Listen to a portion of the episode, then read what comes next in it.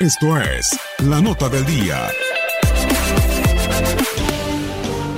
Existen jugadores que llegaron a ser presidentes del club donde brillaron. Carlos Babington, en Huracán, como jugador un símbolo del conjunto Huracán, campeón del torneo metropolitano del 73. Como presidente, los hinchas del Globo no tienen un buen recuerdo.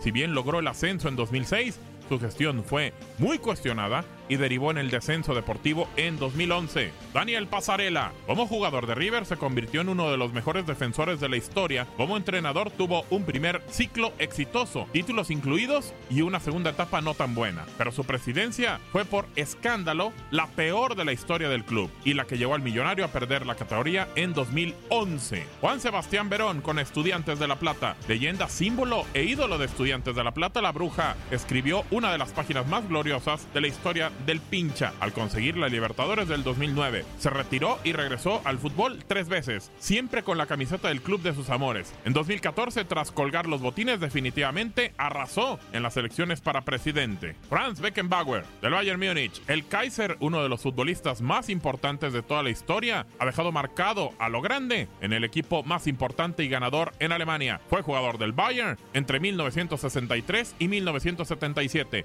y presidente del 94 al 2009, además de ser nombrado presidente de honor del conjunto bávaro. José Francisco Ceballos, del Barcelona de Guayaquil, símbolo del Barcelona, ex arquero de la selección ecuatoriana, disputó más de 400 partidos entre 1990 y 2005 con el conjunto amarillo. Se retiró en el 2011 a Liga de Quito y, tras un paso por la política de su país, llegó a la presidencia del Barcelona de Guayaquil en 2015. Santiago Bernabéu. Tan importante fue don Santiago Bernabéu en la vida del club del Real Madrid que el estadio del conjunto lleva su nombre como homenaje. El jugador del conjunto merengue entre 1914 y 1927, luego ya como presidente a partir del 43, la institución tuvo su etapa más dorada. Alexi Lalas, del conjunto del Galaxy, el jugador que saltara a la fama en el Mundial de Estados Unidos 94 y que defendiera la camiseta del conjunto del Galaxy entre 2001 y 2003. En 2007 llegó a la presidencia del club. Su gestión fue realmente exitosa, ya que más allá de los títulos deportivos alcanzados, tuvo una gran injerencia en la llegada de David Beckham.